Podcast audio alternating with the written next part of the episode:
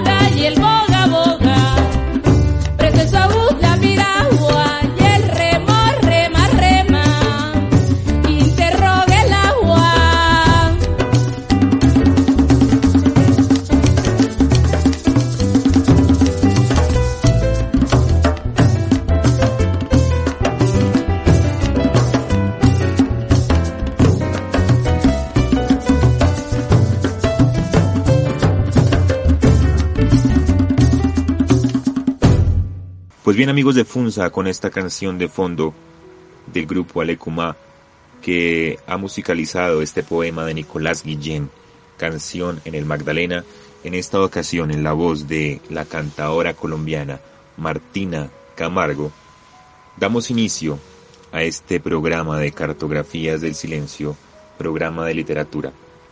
Damos así la bienvenida a nuestros oyentes en este espacio que nos brinda la Escuela de Medios y Comunicaciones a través de su proyecto FUNSA Radio. Hoy les acompañamos en medio de esta coyuntura mundial, porque la Escuela de Literatura del Centro Cultural Bacatá no se detiene. Continuamos con nuestros procesos de formación de manera virtual para acompañar estos momentos en familia. Hoy estamos con ustedes el profesor Andrés Usatama, docente de nuestros talleres de infancia y primera infancia, Aura García Fontecha, coordinadora de la Escuela de Literatura y quien les habla, Jorge Balbuena, docente del taller de poesía Cartografías del Silencio. Saludamos a todos nuestros estudiantes y muy especialmente a todos aquellos que integran los grupos de el taller de poesía Cartografías del Silencio, el programa para oradores y a las personas del círculo de la palabra femenino. Saludamos a toda nuestra comunidad que nos está escuchando y apoyando, porque en Funza, ciudad líder, la literatura nos libera. En esta ocasión nos convoca un tema que ha estado rondando el mundo por estos días también, porque en esta semana se conmemoran dos fechas eh, que la UNESCO ha determinado. Una es el 21 de marzo, Día Internacional de la Poesía, y la otra es el 27 de marzo, que es el Día Mundial del Teatro. Dos géneros hermanos que a lo largo de la historia han estado eh, compaginados, que se han alimentado mutuamente en los entornos estéticos, en la creación, en la voz, en el desarrollo de personajes. Y por esa razón estaremos hoy escuchando eh, algunas personas que integran estos dos ámbitos, tanto la poesía como el teatro.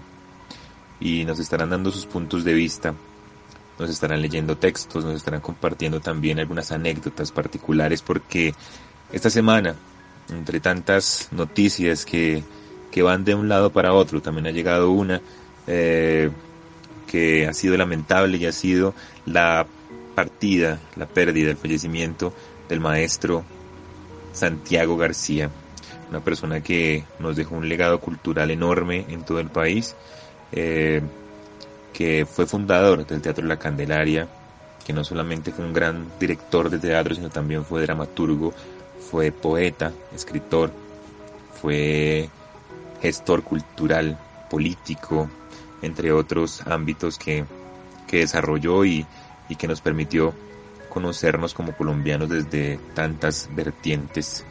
Por esa razón hoy estaremos eh, recordando en la memoria de Estadio García sus momentos, su semblanza, su desarrollo, su trayectoria, y qué mejor que en la voz de personas que crecieron en torno a él, que lo conocieron, que incluso se inspiraron en su desarrollo cultural.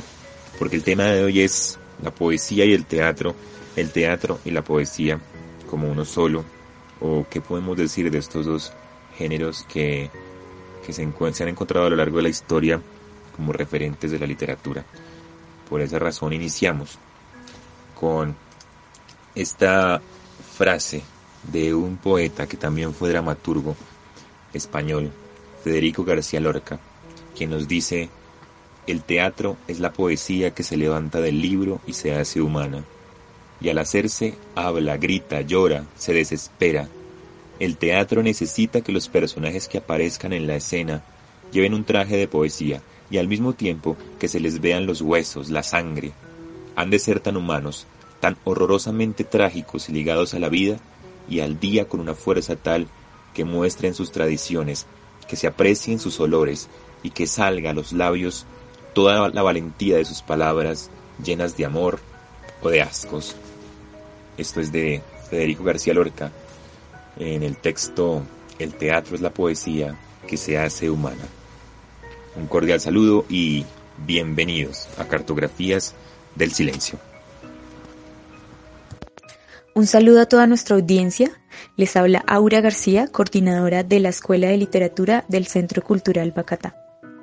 En este día, en Cartografías del Silencio, como ya se ha dicho, estamos celebrando el Día Mundial de la Poesía y el Día Internacional del Teatro, celebrando la vida y obra del maestro Santiago García.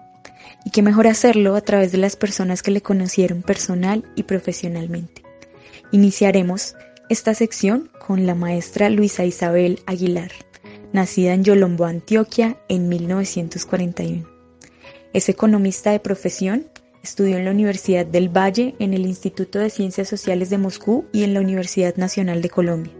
Ha publicado varios libros de poemas, de cuento, crónica y ensayo, en antologías, revistas y periódicos. Ha sido profesora de economía, investigadora social, actriz de teatro y gestora cultural.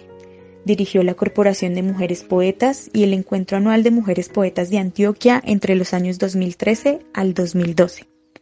También perteneció durante varios años a la dirección de la Corporación de Arte y Poesía Prometeo, la entidad que organiza el Festival Internacional de Poesía de Medellín. Ha participado en varios festivales y encuentros de poesía en Colombia, Ecuador, Alemania y Nicaragua. Actualmente se desempeña como fundadora y directora del colectivo Poetiza. Ella nos compartirá un poco de sus recuerdos alrededor de la historia del teatro colombiano y sobre todo en la creación del Teatro La Candelaria. Escuchémosla. Hablar del gran maestro Santiago García es hablar del teatro, no solo en Colombia, sino en Latinoamérica y yo diría que en el mundo entero. Es un referente para grupos y actores de teatro. Bajo su dirección estuvieron casi todos los que después formaron los grupos independientes. Lo conocí en la Universidad Nacional. Por esa época, si mal no recuerdo, fue el montaje dirigido por él de la obra Galileo Galilei, presentada en el Teatro Colón, año 1965. Luego, cuando se fundó la Casa de la Cultura, año 1966, de la cual fuimos partícipes muchos intelectuales de la época, en la avenida o carrera 13, el cual se llamó Teatro La Candelaria y se trasladó a la calle, a la calle 12. Allá se llegaba con toda la seguridad de que veríamos obras magníficas. Recuerdo el estreno de Guadalupe años 50, el diálogo del rebusque, la trasescena, Maravilla Star y tantas otras. Colcultura año 1974. La directora, a quien yo asesoraba, preguntó sobre el mejor director de teatro para dirigir la escuela para dirigir la escuela, la ENAD, y por supuesto llegó a Santiago. En el año 85 fui a Nueva York con el grupo local con el cual yo trabajaba y que había sido invitado al Festival Latino. Allí estaba Santiago dirigiendo una obra con actores bilingües, escenografía, vestuario, utilería y todo lo necesario dispuesto para el dispuesto por el festival. Lo curioso fue que cuando quisimos ver la obra dirigida por Santiago, no pudimos conseguir ni una sola entrada a ninguna de las funciones. Así de importante era, agotaba localidades donde fuera. Santiago García era un hombre honesto, humilde, creativo, riguroso en su trabajo y con un gran sentido del humor como el mejor de los payasos. Así lo recordaré. Pues bien, la relación entre poesía y dramática ha sido constante a lo largo de la historia. Es importante decir que desde los inicios fundacionales de la literatura de nuestra cultura grecolatina se hablaba primero de cantos. Las primeras obras leídas, eh, las primeras obras que se transmitieron fueron orales antes que ser eh, escritas, antes que ser publicadas o divulgadas en un medio impreso o físico mejor. Eh, eran, eran obras que se transmitían de voz a voz. Por esa razón se hablaba de poemas épicos, se hablaba de, de epopeyas, que cada momento se dividía en cantos y por lo tanto cada, cada canto permitía que quien eh, contara o dijera estos versos, que guardaban historias como la Iliada, como la Neida, como la Odisea, entre otros, eh, permitía que para quienes lo escucharan fueran de, una fácil recordación, para que cada verso, esa música, esa armonía que iban recreando uno a uno, fueran también eh, acercando y permitiendo ver cuáles eran esas emociones de los personajes, cuáles eran sus, sus fines, sus búsquedas, sus características, sus caracterizaciones psicológicas, sus condiciones culturales, su relación con, con las deidades, con los mitos, con las leyendas. Y por esa razón se habla de casi que de una hermandad en, el inicio de los géneros. Si hablamos de esos tres, esas tres bases de, los géneros literarios que son la épica, la lírica y la dramática, pues no podemos verlo eh, por separado a lo largo de la historia. Creo que eh, cada género se ha servido del otro y ha permitido mm, desarrollar eh, dinámicas particulares en cada uno de ellos. Un escritor mexicano llamado Vicente Leñero nos dice lo siguiente con respecto a la relación entre poesía y dramaturgia. El diccionario de la Academia de la Lengua Española define al dramaturgo en términos escuetos, autor de obras dramáticas, y a la dramaturgia como sinónimo de dramática. La dramática es llamada también poesía dramática, quizá porque en el pasado era la poesía, en verso o en prosa, sobre todo en aliento, la expresión dominante de quienes escribían para el teatro. Tales palabras y tales autores eran poetas, poetas dramáticos, y sus obras se denominaban dramas. Palabra imprecisa por la doble acepción que le otorga el diccionario. Obra perteneciente a la poesía dramática en general o género específico de la dramática, que comparte su clasificación con la tragedia, la comedia, el melodrama, la farsa. Para resolverla, Rodolfo Usigli utilizó la palabra pieza, pieza en lugar de drama, que hoy en la insana manía de clasificarlo todo, utilizan los autores nacionales cuando no logran decidir en qué género encasillar sus textos. En lugar de acotar simplemente obra en dos actos o drama en dos actos, escriben pieza en dos actos y problema resuelto. Esto produce confusiones con la palabra teatro, por las múltiples acepciones que le otorga la academia. Edificio o sitio destinado a la representación de obras dramáticas. Práctica en el arte de representar obras dramáticas. Literatura dramática. Y algunas más. Me detengo en la tercera acepción. Teatro como literatura dramática. No solo por caprichoso retobo, sino porque forma parte de algunos problemas que intento plantear en este discurso el de diferenciar subrayadamente la dramaturgia del fenómeno de la representación teatral. Entiendo, dice Vicente Leñero, la literatura dramática, la escritura de una obra en particular, como un fenómeno anterior al de su puesta en escena, de algún modo independiente a esta. Pertenece, por tanto, en su origen, más al ámbito de la literatura que al del arte escénico. Como escritura literaria, merece ser valorada pese al recelo con que suelen considerarla los editores cuando rechazan la publicación de un libro de este género, diciendo, no, el teatro no se vende. Pues bien, la escritura de la dramática también es escritura poética. Bueno, eso es tomado de un fragmento de Sobre la dramaturgia de Vicente Leñero, un autor, poeta, dramaturgo también mexicano, que nos deja estas palabras para reflexionar el día de hoy, que estamos conmemorando y celebrando el Día Internacional de la Poesía y el Día Mundial del Teatro. Y por esta razón eh, nos convoca a hablar de este fenómeno, eh, para que desde allí en sus casas podamos también pensar en la importancia de leer el teatro, en recrearlo en nuestra imaginación, en desarrollarlo y hacerlo presente en nuestras búsquedas cotidianas. Ir a teatro, estar en contacto con la representación del otro, de otro personaje, ser en la piel, ser en la imaginación un otro, la catarsis que nos plantea en la poética Aristóteles, esa manera de ponernos en el otro, en el lugar del otro y asimismo vernos representados en él, saber que estamos allí presentes, que podemos sentir una emoción a partir del arquetipo de un personaje que estamos indagando, viendo, contemplando, y que también ese personaje que está al frente de nosotros somos nosotros mismos. Esa voz, el que nos habla, del que cumple una acción, un fenómeno, está abocado a un destino particular, también somos nosotros. Igual situación ocurre con la poesía cuando nos encontramos recorriendo un poema y nos permitimos convertirlo en parte de nuestra vida, nos vemos también reflejados en esa emoción o ese sentimiento o esa idea, esa imaginación que está planteando un poeta en particular.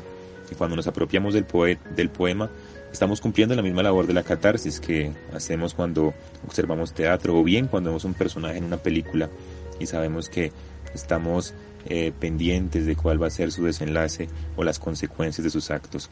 De manera que es el espectador, es el lector de estas acciones quien determina qué hacer con ellos pero nos damos cuenta entonces que van de la mano estos dos géneros que uno a uno se alimentan y se han desarrollado a lo largo de la historia. Vamos ahora con un mensaje de nuestra alcaldía municipal. Ya volvemos con Cartografías del Silencio, un espacio de la Escuela de Literatura del Centro. Queridos punzaños, les habla Daniel Bernal, su alcalde, y quiero decirles que en medio de esta contingencia por el COVID-19 no ahorramos ningún esfuerzo para que entre todos salgamos adelante. Por eso la empresa municipal de acueducto, alcantarillado y aseo ha empezado el proceso de desinfección de calles y de plazas públicas.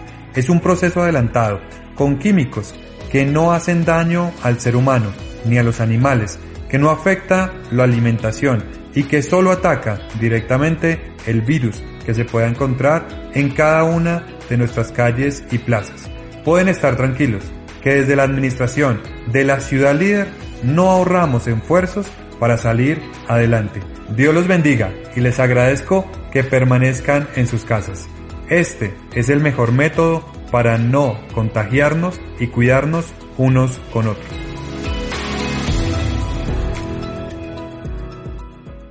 Bien, y ahora nos acompaña el maestro Hugo Alfonso Torres Salgado, dramaturgo, director de teatro, compositor, músico, gestor cultural, quien durante dos décadas y media ha dirigido el grupo Siembra Vida, del cual han salido varias personas que han tomado como rumbo las artes y el teatro.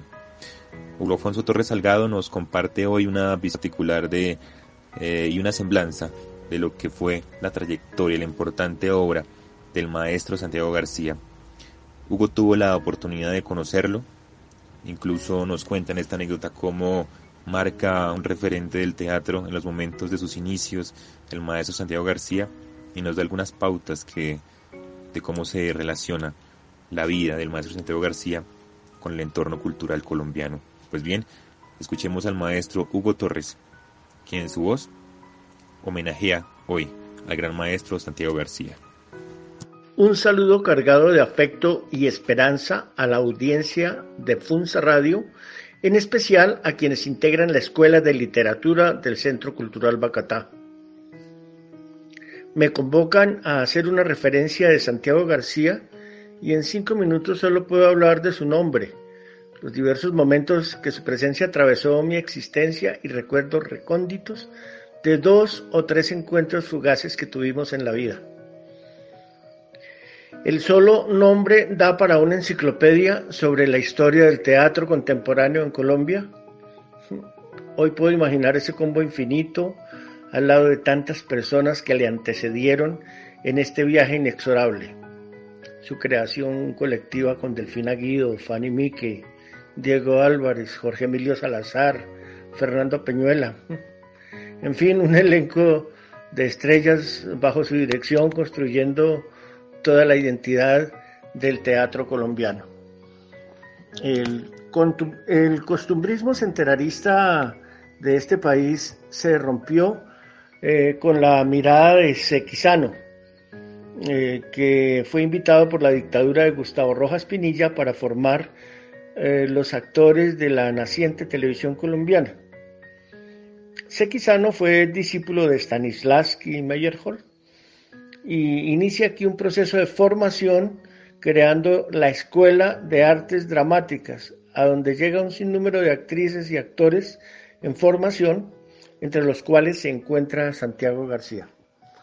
Eh, esta referencia es importante porque eh, es como el punto de partida de todos los mm, procesos de construcción del nuevo teatro colombiano. Eh, eso fue lo que se denominó aquí como el teatro de las izquierdas. Bueno, voy a contar un poco más cosas muy personales. Eh, mi primer encuentro con Santiago García lo tuve en el Colegio Salesiano de San José de Mosquera, una tarde en la que él visitaba a su amigo entrañable, el sacerdote Eduardo Cotelamos. Yo era un adolescente, Debería tener unos 12, 13, unos 13, unos 13 años tal vez. Y en el colegio había un teatro como nunca yo había imaginado. Tenía foso, tenía trasescena y, y tenía luminotecnia, toda una cantidad de cosas. Y allí, sentados frente a mí, estaban Santiago y Eduardo, miraban mi ensayo de un sainete de la Galería de Teatro Salesiano. Obviamente yo no tenía ni idea de la persona que tenía al frente y luego del ensayo el padre Cote me comenta que era un director de teatro muy importante en el país eh, y que había que le había parecido buena mi actuación. Bueno, hasta ahí pues esa es una apenas es una referencia. Luego tuve la oportunidad de verlo en escena y mi recuerdo de su cara mirándome me hizo dar una vergüenza impresionante. Dice, ese señor director que acaba de montar Guadalupe años 50 en el Teatro de la Candelaria y era, era quien me había observado allá en el colegio unos años atrás y yo sentía una pena inmensa, ¿no? Qué horror que ese señor me hubiera visto. Tuvimos luego la oportunidad en el año 1987 de encontrarnos en la casa de Alejandro Buenaventura, cuando por la intermediación de Jorge Emilio Salazar, eh, Alejandro había accedido a prestarnos el portón 28 para que le realizáramos una peña cultural en solidaridad, en solidaridad con las familias de unos amigos muertos trágicamente. Yo rasgué la guitarra un rato, entené unas canciones y él luego de terminar me saludó muy parco, él era muy parco, eh, y luego hicimos algunos comentarios sobre el evento y sobre lo que allí se estaba gestando. Este momento fue clave porque el encuentro de todas estas personas fue el nacimiento de la Fundación Cultural Siembra Vida.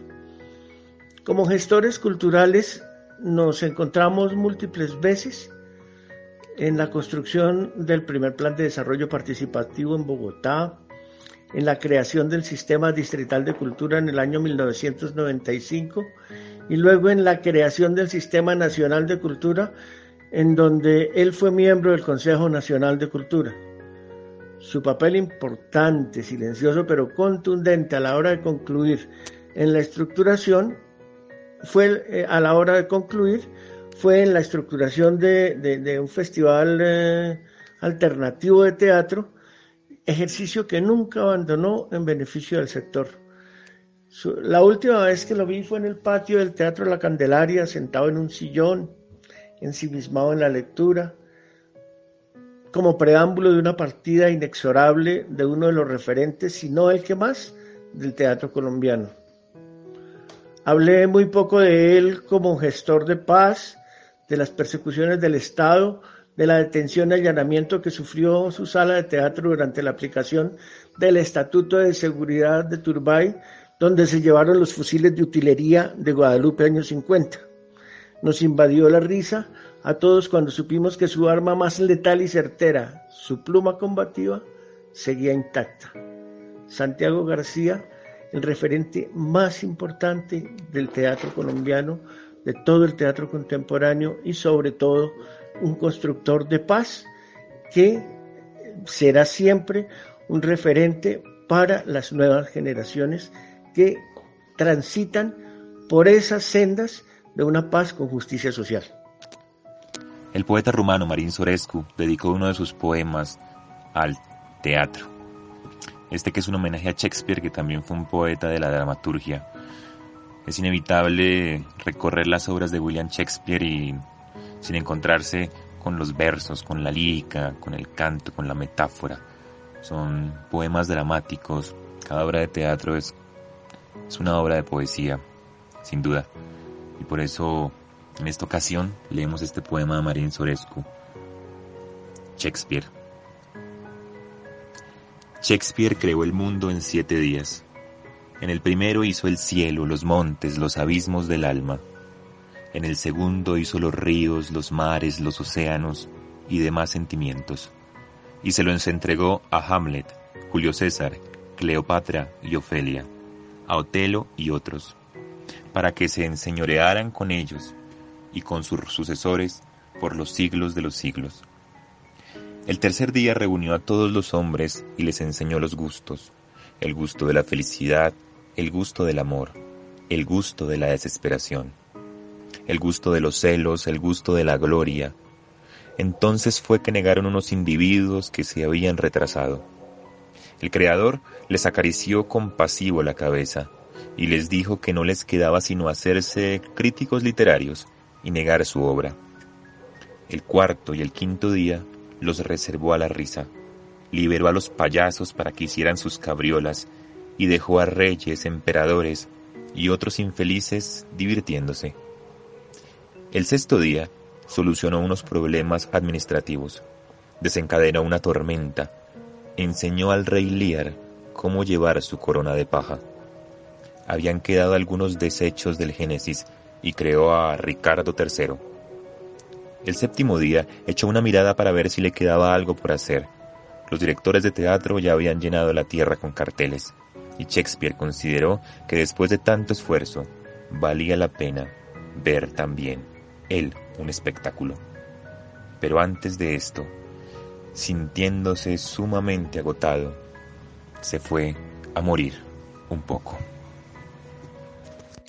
La Escuela de Literatura del Centro Cultural Bacatá continúa con sus procesos de formación de manera virtual.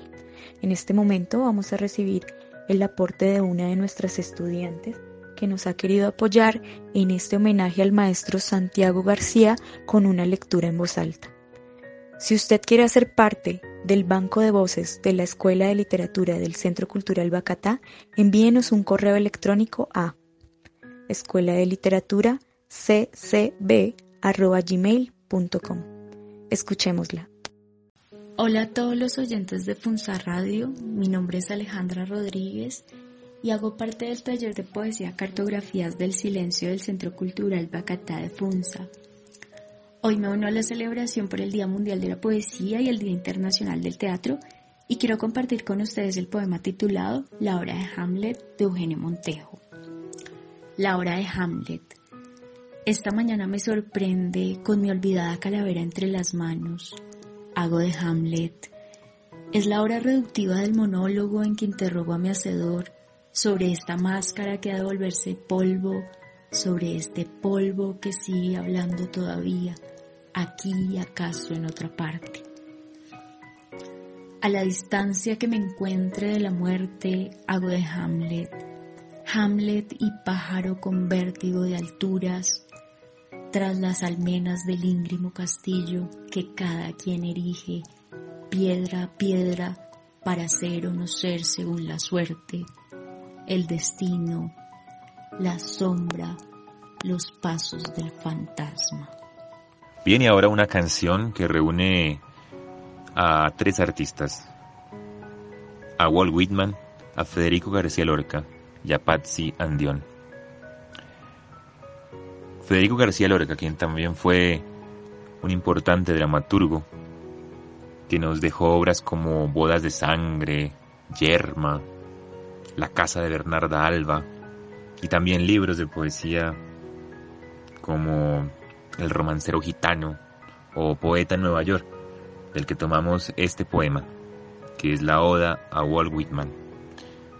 Un poema que le hace homenaje a ese gran poeta norteamericano recorriendo después las calles que algún día recorrió él en el siglo XIX, Lorca empieza a imaginar cómo fueron sus pasos, sus caminos, las calles a las que entró, empezó a recorrer Nueva York y en cada lugar iba encontrando el eco de Walt Whitman, que marcó un hito en la poesía universal.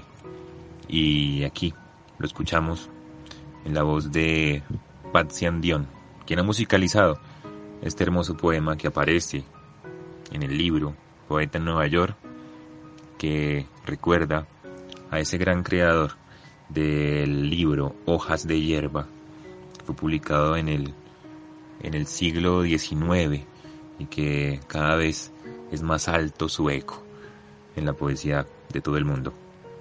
Aquí entonces en la voz de Patsy Andion, en su musicalización, el poema de Federico García Lorca dedicado a Whitman, Oda a Walt Whitman.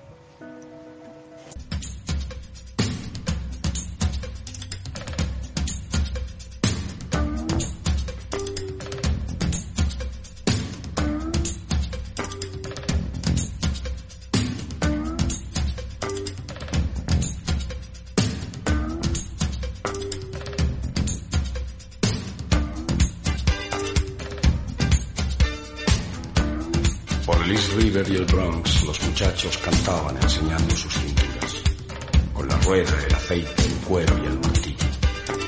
Noventa mil mineros sacaban la plata de las rocas y los niños dibujaban escaleras y perspectivas. Por el East River y el Queensboro, los muchachos luchaban con la industria y los judíos vendían al fauno del río la rosa y la circuncisión. Y el cielo, desembocaba por los puentes y los tejados manadas de bisontes empujadas por el viento. Cuando la luna salga, las poleas rodarán para turbar el cielo. Un límite de agujas cercará la memoria y los ataúdes se llevarán a los que no trabajan. Nueva York, decía. Nueva York de alambre y muerte. ¿Qué ángel llevas oculto en la mejilla? Voz perfecta dirá las verdades del frío. ¿Quién? El sueño terrible de tus anémonas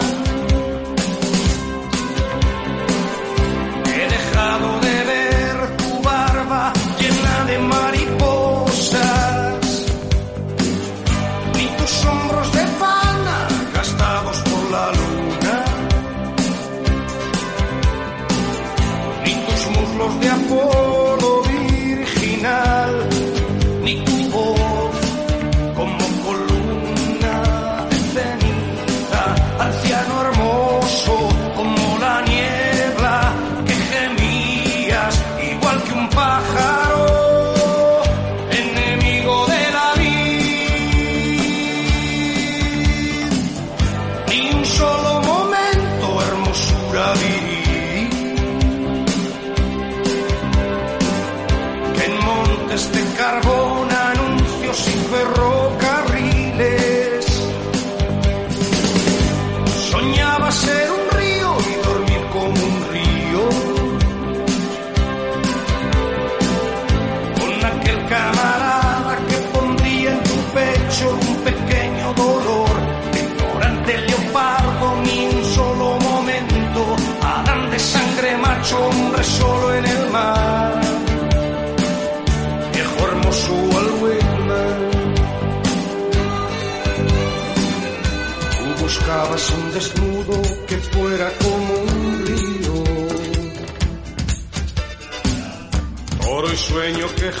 Te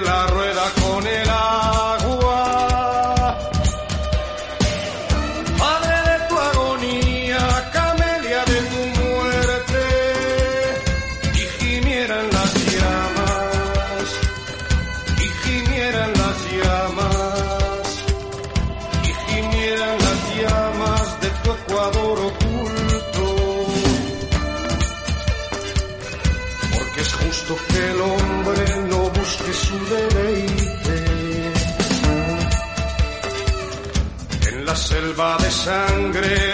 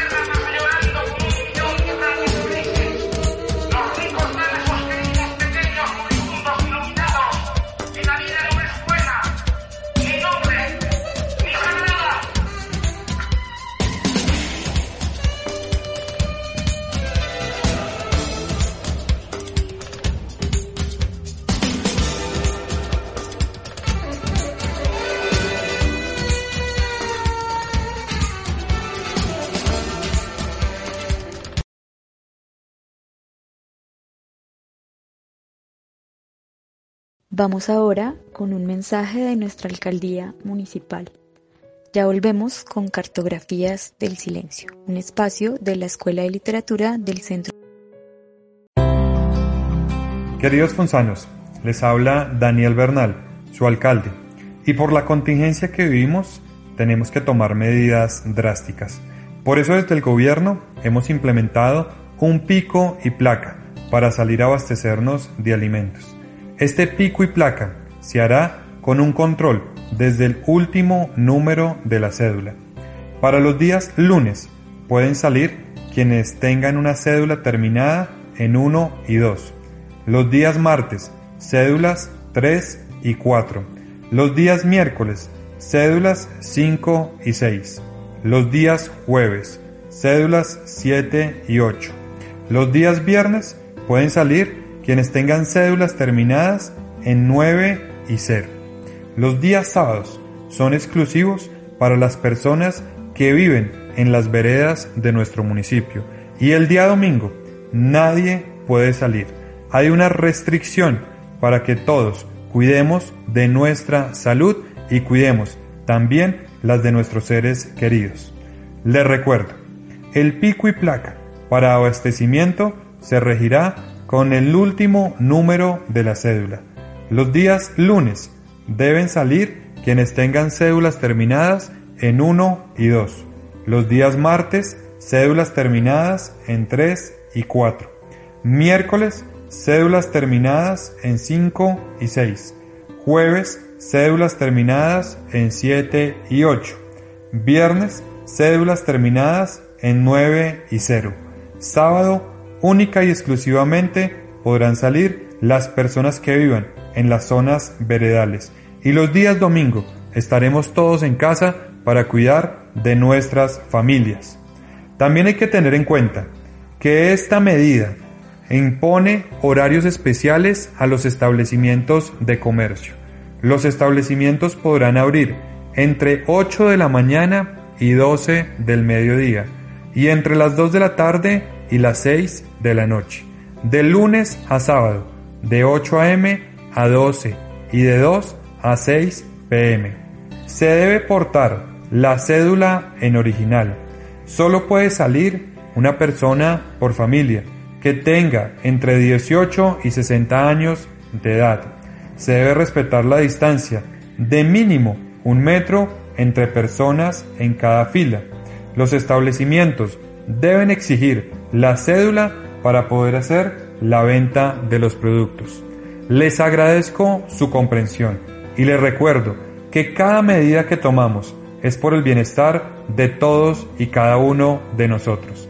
En la FUNSA, Ciudad Líder, somos también quienes prevenimos el contagio quedándonos en nuestra casa.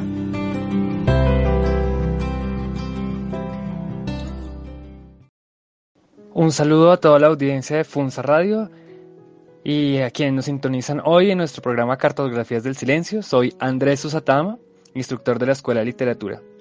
Hoy les traigo un invitado muy especial, un gestor cultural de nuestro territorio, de Sabana Occidente.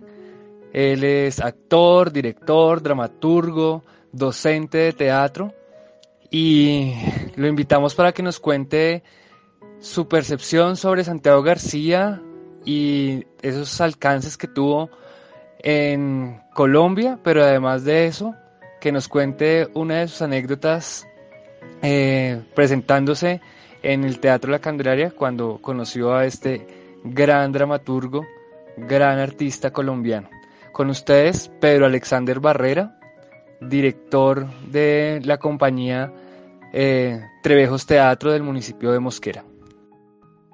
Buenos días, un saludo a toda la audiencia de Funza Radio. Mi nombre es Pedro Barrera, em, director y eh, fundador de la agrupación Trevejos Teatro de Mosquera. Eh, un saludo al programa Cartografías del Silencio de la Escuela de Literatura del Centro Cultural Bacatá. Y bueno, pues hoy me han invitado para hablar de este personaje tan importante, tan importante que en esa semana se nos ha ido, pero que sin duda alguna ha dejado una gran historia y un gran legado al teatro colombiano, que es el maestro Santiago García. Un personaje importantísimo para el teatro de Colombia, director, actor, eh, pintor, eh, dramaturgo, que realmente dejó un legado muy importante, un maestro del teatro colombiano que fundó el Teatro La Candelaria en 1966, eh, creándolo como un espacio cultural para todo el país. Eh, un grupo que arrancó de pronto haciendo obras de autor como, como lo hacemos tal vez la mayoría de los grupos y que en un momento determinado toma la decisión de comenzar a hacer una dramaturgia propia. Y esa dramaturgia nos empieza a hablar de una cosa muy, pero muy importante, que es de la cultura de, de nuestro país, desde lo popular, desde los temas políticos y sociales que tocan a Colombia, creando una, un estilo muy propio y muy diferente que se convirtió en algo único. Esto fue lo que hizo que el maestro Santiago García también comenzara a convertirse en un director, ya no solamente director y dramaturgo importante en Colombia, sino en el mundo. Eh, de esa manera eh, fue como lo invitaron a dirigir diferentes obras de teatro en varias partes del mundo, al punto que eh, en el año 2012 fue Em, lo nombraron como embajador mundial del teatro por la UNESCO. Y pues sin duda eh, esto hace que se convierta en uno de los directores más importantes de teatro en el mundo. Em, yo recuerdo que, digamos, yo tuve la, la fortuna de ver em, El Quijote, El Paso, Guadalupe años 50, y son unas obras que realmente son provocadoras, una, es una provocación poética eh, para, que, para que todos sigamos inventándonos y reinventándonos. Creo que ellos construyeron un lenguaje muy importante desde la creación colectiva también, porque fueron varias obras escritas, sí, solamente por él, pero otras también em, escritas eh, de manera colectiva por, por su grupo, con las cuales ellos mostraron esa provocación que se debe tener al momento de hablar de los temas políticos, sociales, con un estilo muy único, muy divertido, eh, con, música en vivo, ellos cantando, ellos eh, eh, haciendo un espectáculo realmente diferente a lo que se estaba haciendo en el momento y que de ahí partieron muchos grupos a hacer cosas similares. Em, se hace y se puede hablar entonces en este momento de una dramaturgia nacional, una dramaturgia que ha sido uno de los principales eh, legados que nos ha dejado el maestro Santiago García. Eh, por último puedo decir, y quiero contarlo también ya en, eh, en un momento que tuve la fortuna de hablar con el maestro Santiago García, recuerdo una, una, anécdota que tuve y yo estaba presentando en la universidad la obra Seis personajes en busca de autor y yo hacía el personaje del director. Y el maestro Santiago García que se sentó y vio la obra de teatro y, y, y me vio ahí en escena dijo unas palabras que de todas maneras me quedaron ahí en la cabeza. Y me decía tú puedes estar haciendo todo el intento de hacerlo bien me dijo pero no lo vas a lograr porque tu personaje tiene otra edad y cuando te pares en escena tienes que eh, saber que es importante la edad y el peso de la edad y la experiencia que tiene un personaje. Creo que es importante eso, toda esa experiencia que se gana en la vida se logra ver en la escena también y el maestro Santiago García era una persona que observaba muy bien eso. Me dijo que le gustó el trabajo que hice en esa ocasión pero que mi personaje debería tener unos 50, 60 años y era obvio que cuando me veía no me veía de esa edad. Entonces, fueron esas palabras que alguna vez me dirigió a mí directamente. No tuve mucha fortuna de poder hablar algunas otras cosas con él, pero recuerdo esta experiencia. Eh, y bueno, quería contarla en esta mañana de hoy. Espero que tengan un buen día eh, y bueno, deseo especial para todos que pasemos un feliz Día Internacional del Teatro este próximo viernes. Tenemos el Día Internacional del Teatro, entonces un saludo a todos los teatreros y a todas las personas que ven teatro también y oyen teatro y les gusta y leen teatro, porque el teatro también se lee. Entonces un saludo a todas las personas eh, que, que, les gusta el teatro eh, para que podamos estar haciendo parte de esta celebración del 27 de marzo en el cual estaremos por ahí también haciendo cositas. Eh, bueno, espero que nos podamos hablar pronto y bueno, hasta luego. Un saludo para todos en Funza Radio. Hasta luego. Bueno, y siguiendo con este gran dramaturgo, actor, director, como lo fue Santiago García, tenemos que ver que su carrera transitó por muchos lugares, eh, conocido también como el arquitecto de la dramaturgia colombiana, porque inició su carrera académica estudiando arquitectura, pero luego de ver algunas obras y estar en contacto con las tablas se enamoró y se quedó en ellas, pero sin olvidar eh, sus aprendizajes anteriores, empezó a construir una gran carrera en las artes escénicas, en las narrativas y en las dramaturgias que han generado una base para muchos de los que están en el medio de las artes escénicas. Él hizo obras de autor como La princesa Aoi de Yukio Michina, El jardín de los cerezos de Chekhov en sus inicios.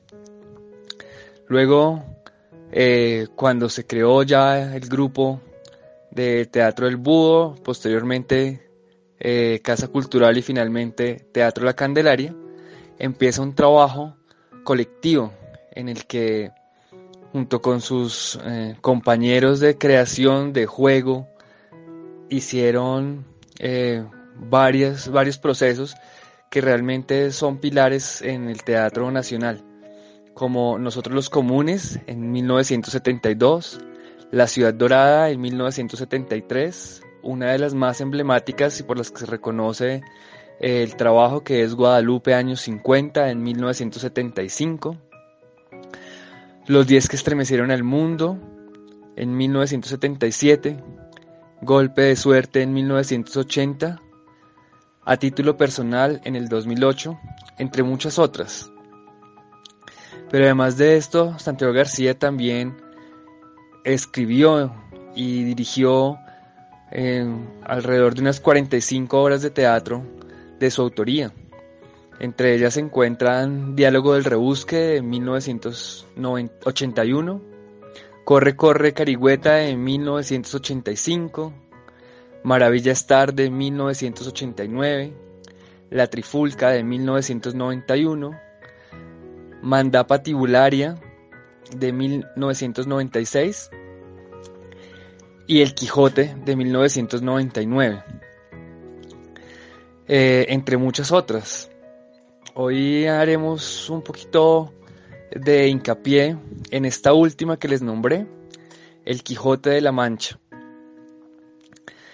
eh, en donde Santiago García se aventuró a montar en hora y media una obra del calibre de El Quijote de la Mancha, un clásico de la literatura, que es un deleite leerlo por todas las imágenes, todos los conceptos que tiene en los que uno puede construir millones de cosas.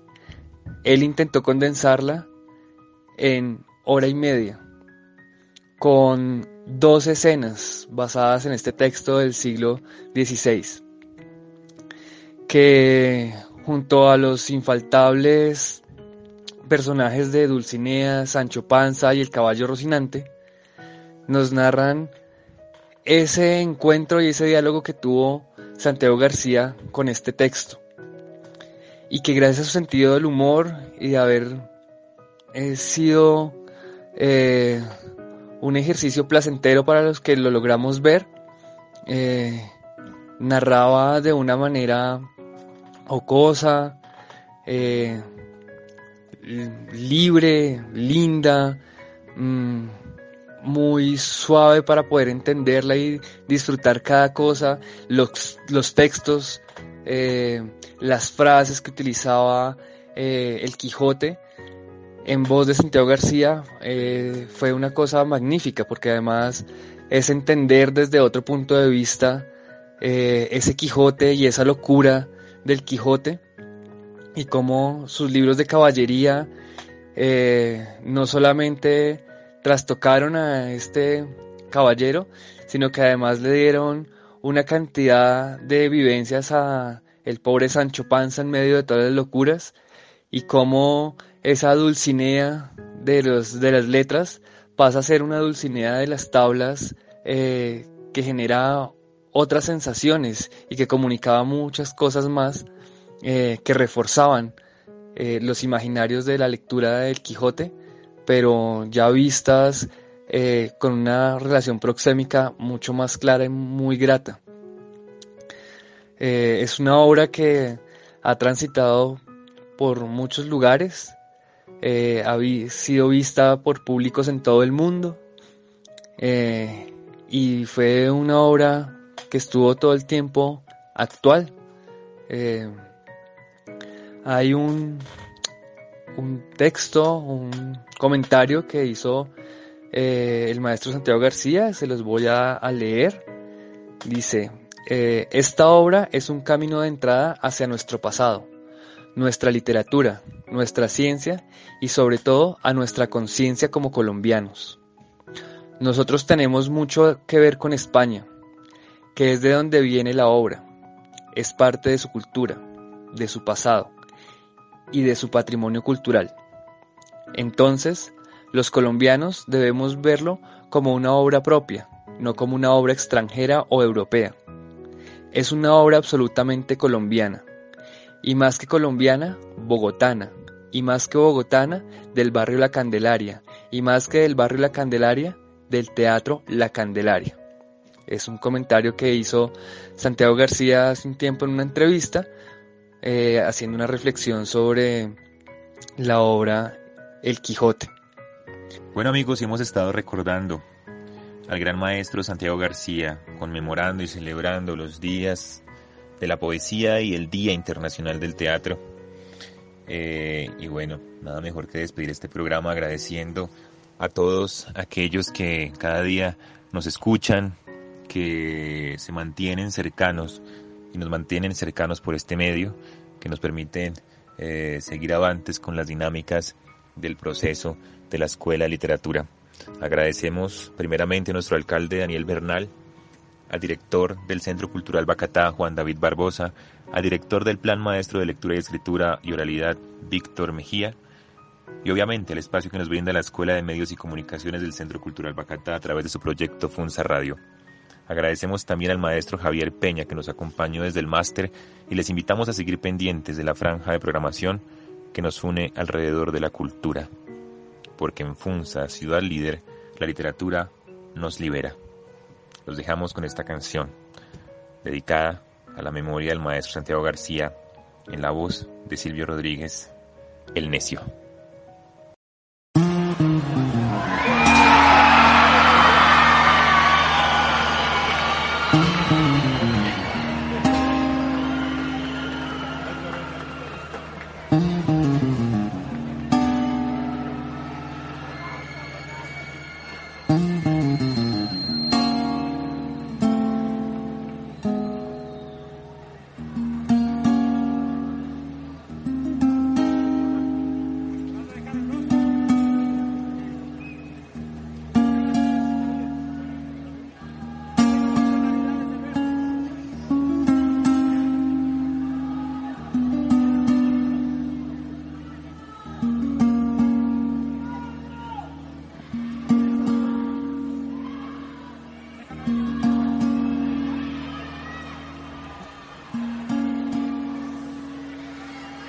No hacer de mí como pedazos, para salvarme entre únicos e impares, para cederme lugar en su parnaso, para darme un iconcito en sus altares.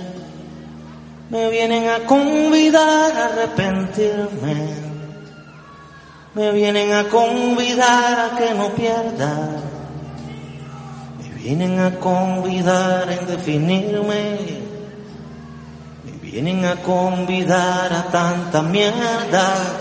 Yo no sé lo que es el destino. Caminando fui lo que fui. Haya Dios que será divino. Yo me muero como viví. Yo me muero como viví. Yo me muero como viví.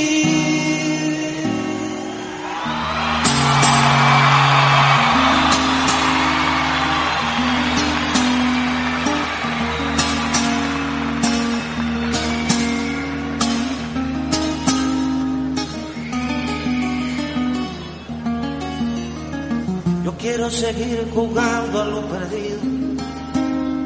Yo quiero ser a la zurda más que diestro. Yo quiero hacer un congreso del unido. Yo quiero rezar a fondo un hijo nuestro. Dirán que pasó de moda la locura. Dirán que la gente es mala y no merece. Yo partiré soñando travesuras ¿Acaso multiplicar panes y peces? Yo no sé lo que es el destino. Caminando fui lo que fui.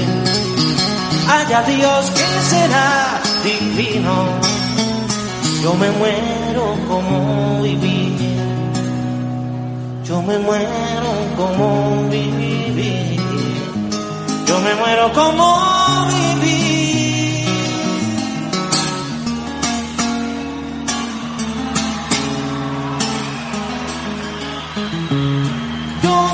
Como vivir, como vivir.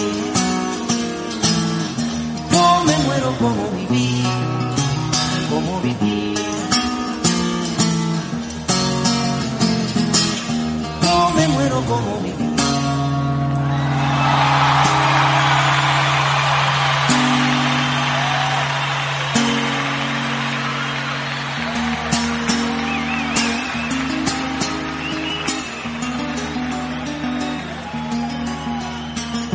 Dicen que me arrastrarán por sobre rocas cuando la revolución se venga abajo.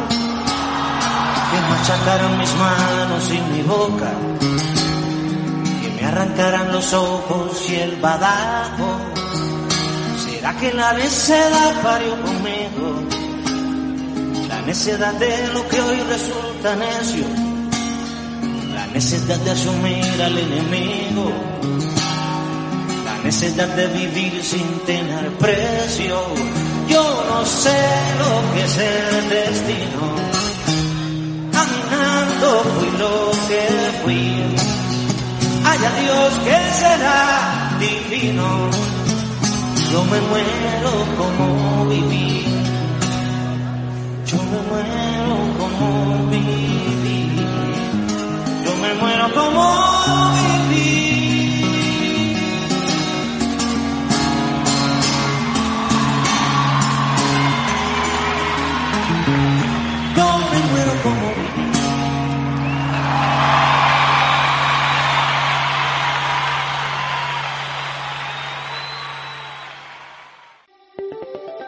Esta es Funza Radio, emisora estudiantil de la Escuela de Comunicaciones y Medios Audiovisuales del Centro Cultural Bacatá. Funza Radio, nuestra música, nuestra cultura. La Escuela de Comunicaciones y Medios Audiovisuales presentó un programa cultural diferente. Hasta pronto.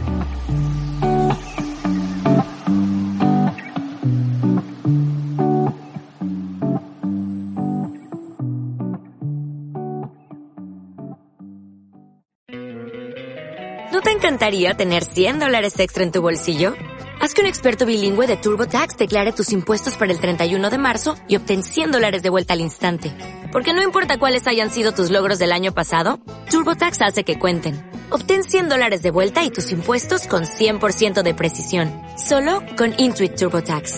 Debes declarar para el 31 de marzo. Crédito solo aplicable al costo de la presentación federal con TurboTax Full Service. Oferta sujeta a cambios o cancelación en cualquier momento.